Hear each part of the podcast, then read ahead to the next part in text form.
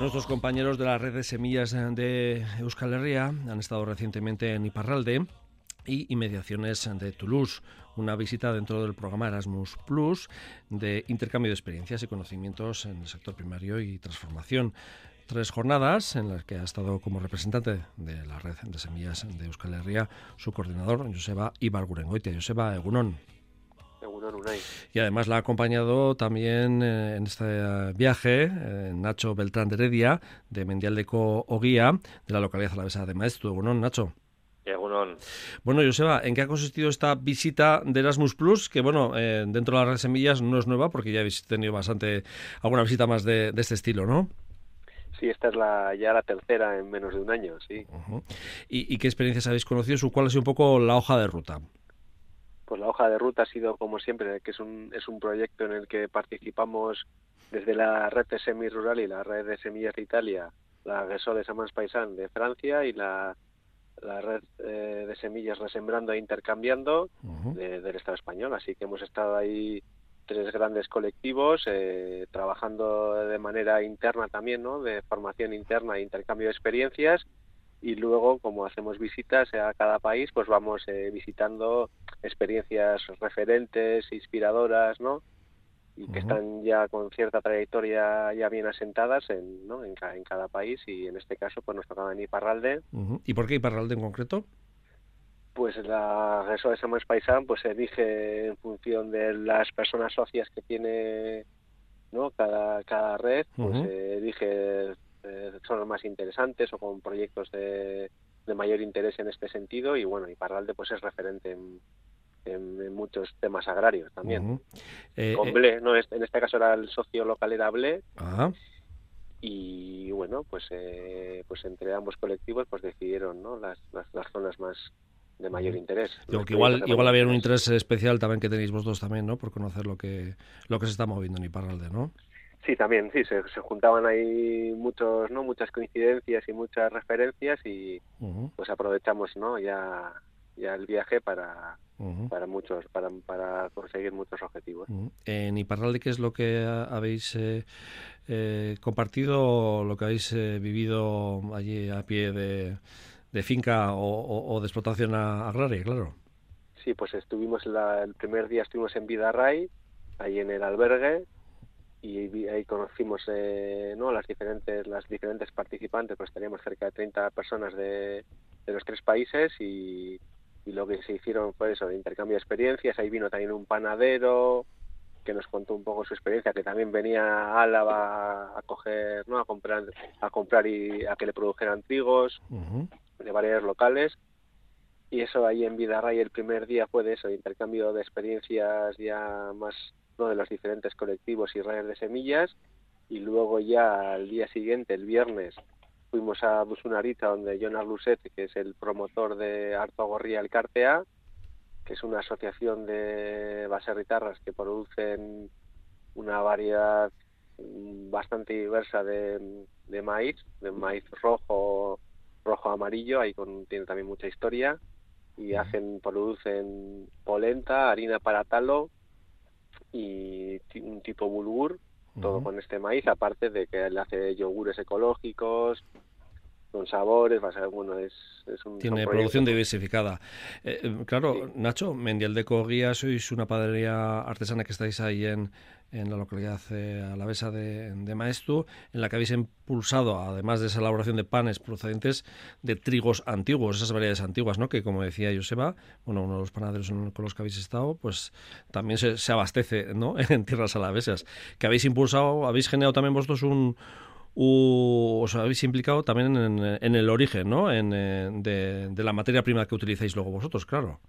Sí, al final para, para poder trabajar, ¿no? para poner en valor y poder trabajar con, con semillas con semillas de trigos campesinos, de trigos que, que se utilizaban antes, pues hay, hay que intentar mantener la, que la cadena de valor llegue llegue se, se quede en todo el proceso, no, no solamente la parte de, comercialización, sino que también vaya vaya a los a las campesinas y a los campesinos. Entonces, es muy interesante conocer experiencias de, otra gente que está trabajando así para, para ver cómo mantener estas estas cadenas de valor y que, y que la gente que está en el sector primario se anime a, a trabajar con, con este tipo de trigos y, ¿no? y tengamos tengamos más biodiversidad.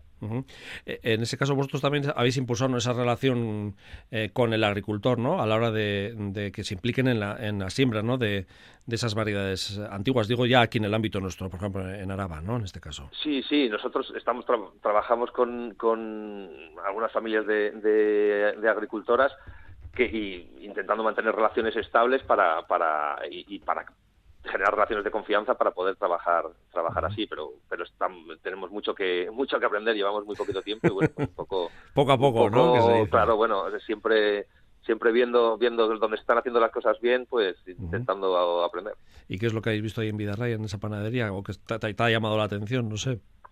Bueno, tenían tenían un buen un buen catálogo de, de trigos de variedades campesinas con bastante bien identificados con las características, las disponibilidades que había. Esto desde el colectivo, desde el colectivo Blelo tenían esta documentación que era que es súper interesante, ¿no? Tratar de, de, que eh, generar herramientas que sirvan a todos las, a todos los elaboradores, a todos los panaderos y a todos los agricultores para saber que bueno cómo, va a funcionar en campo, que eso, al final al final eso pues sistematizarlo, ¿no? Hacer hacer utilizar herramientas prácticas para que para que funcione mejor en los tiempos modernos. Claro, que es una materia prima de kilómetro cero, también en Iparralde, como en Vizcaya y en Ibuza, también que hay, hay pruebas también con, con cereales, ¿no? Eh, así como en Álava, que siempre lo relacionamos más con Álava y con Navarra, ¿no? Igual el tema del cereal, pero sí es verdad que también se está haciendo esa labor, ¿no?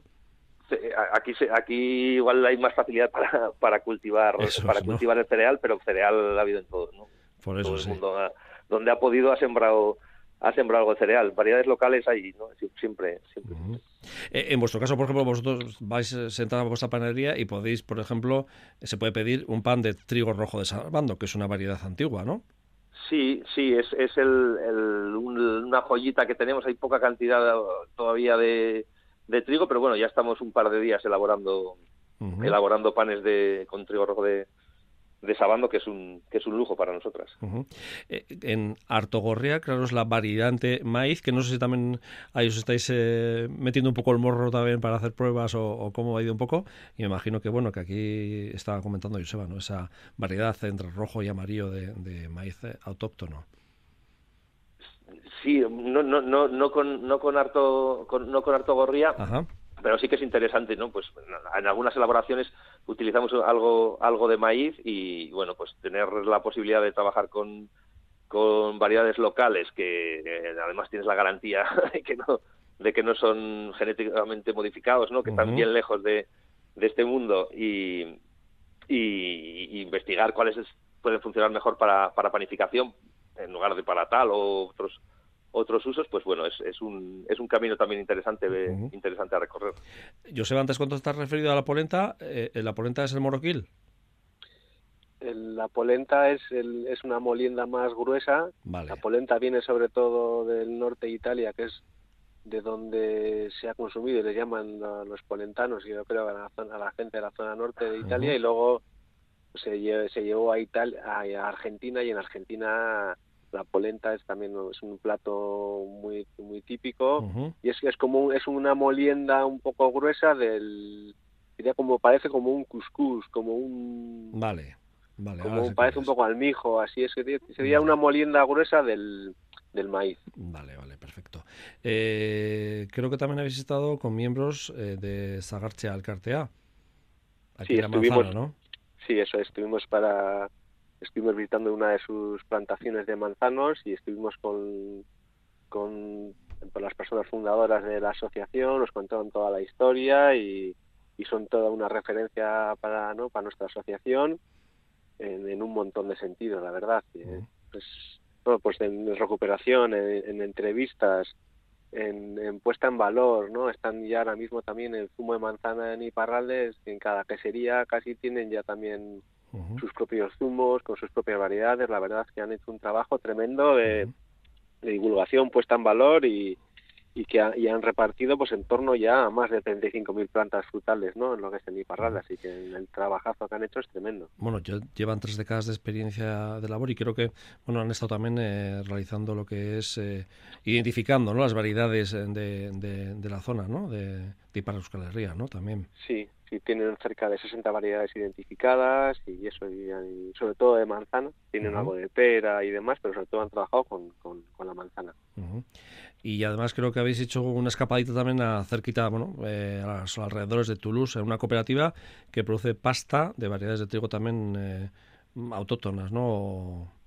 Antiguos, tradicionales, sí, sí, incluso espelta pequeña, espelta, eh, trigo sarraceno, lentejas, tenía la verdad que es un, la, la de en gran, la visea del grano, así como un, con un grupo de productores, transformadores, la verdad es que era una experiencia muy inspiradora también y, no solo con trigo, sino con otros cereales, ¿no? Eh, bastante desconocidos en general. Proceso de transformación curioso, me imagino también, ¿no, Nacho?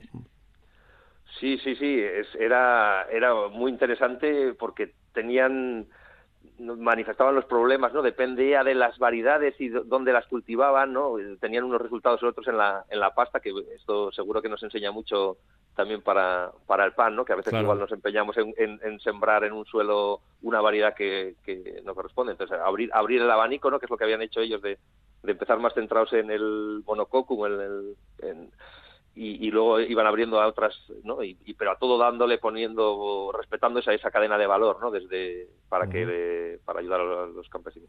Claro, porque lo importante es poner en valor eh, variedades eh, tradicionales, ¿no? Eh, pero luego también es importante darle ese plus, esa transformación que realices, por ejemplo, en Mindel de Covea, ¿no? Sí, al final ellos hacían lo mismo. hacían lo mismo, pero en pasta, la versión pasta, ¿no? exactamente, la versión pasta. Al final es, es que, que, esté en el campo y que la gente quiera, quiera, quiera consumir ese, esas variedades, ¿no? Porque, porque entendemos que, que aportan, aportan valor, aportan eh, salud, porque son variedades que generalmente no están hechas no, no, están modificadas para más volúmenes o más, ¿no? más glútenes o tal, y, y también aportan eso, que, eh, que, la economía se quede cerca de casa, porque lo lógico de un trigo local es que se cultive localmente. Y no sé si habéis visto si hay más implicación por parte del, de las gentes del sector, o sea, del sector primario, ¿eh? digo, los agricultores, eh, en, cultivar ese tipo de variedades, digo, respecto a, a, lo que nos manejamos aquí, o aquí todavía estamos un poquito en los inicios y, y bueno, el sector está un poco más tanteando también, ¿no? No sé, tú nos dirás, Nacho. Ya, eh, no lo sé, las sensaciones que que van que van unos pasos unos pasos Más unos pasos por delante en, en, la construcción de redes, ¿no? Al final aquí las redes se han se han deshecho mucho, las redes que antes existían aquí siempre hay hay hay molinos en, en muchos pueblos, no molinos comunitarios y, y, y, y ahora el sistema el sistema es otro, ¿no? las grandes explotaciones o sea, se ha cambiado. Entonces, bueno, también por, la, por, por el tipo de, no, por ejemplo, en Iparralde son, son pequeñas explotaciones que quizás sea más fácil generar esas redes, pero bueno, es el, el camino es, es, reconstruirlas, ¿no? Aquí en, en el sur. Esa vía, ¿no? También de, reconstrucción y, de, de, activar todo ese tipo de, de sinergias que es importante. Sí, cambiar un poco las, la cultura, ¿no? De, de, las explotaciones y entender que que modelos pequeños eh, ayudándose son, son perfectamente sostenibles. Joseba, no sé qué, qué, conclusiones podemos sacar de, este viaje. Pues sí, eso, pues de todos los aspectos personales, organizativos, ¿no? De, colaboración, ¿no? De, unir fuerzas, ¿no? De pequeños productores unidos y, trabajando en conjunto con, con, los mismos objetivos, pues que se, se, avanza, se avanza de manera, ¿no? Se puede llegar a, a muy buenos resultados. Nacho, y, una viabilidad económica no considerable. Considerable. Nacho, eh, ya sé que no eres agricultor, transformas eh, el, el, cereal eh, en pan. no sé cómo estás viendo la, la, cosecha de este año, ¿qué tal pinta le ves? Digo, al cereal en general, ¿eh? Pues con, con cierto miedo, ¿no? Estas inestabilidades de los climas, ¿no? O sea, del golpe de, calor que hemos tenido. El calor de repente y bueno, pues pues siempre siempre genera genera incertidumbre, pero bueno, pues confiaremos en que en que vaya bien. Que vaya bien. Bueno, porque lo que te decías, ¿no? Vuestra apuesta no es grandes cantidades, pero que, que haya cosecha, que es lo importante, ¿no? que es fundamental cosecha seguro que seguro que, que hay. Y si no pues comeremos más centeno más pan de centeno que también ya, nos adaptaremos a lo que haya. Bien hay plan B que eso también siempre hay que buscar. Siempre la historia de la humanidad siempre ha sido así. Pues eh, Nacho Beltrán de Heredia y panadero de Mendial de Oguía es que muchas gracias y hasta la siguiente. Y Joseba Ibargurengoitia, de la red de semillas de Euskal Herria. Eh, pues nada, la siguiente vez eh, ya veremos si es ahora o la, eh, la próxima temporada aquí en Lurvisía. hasta la siguiente. Vale. Agur. Que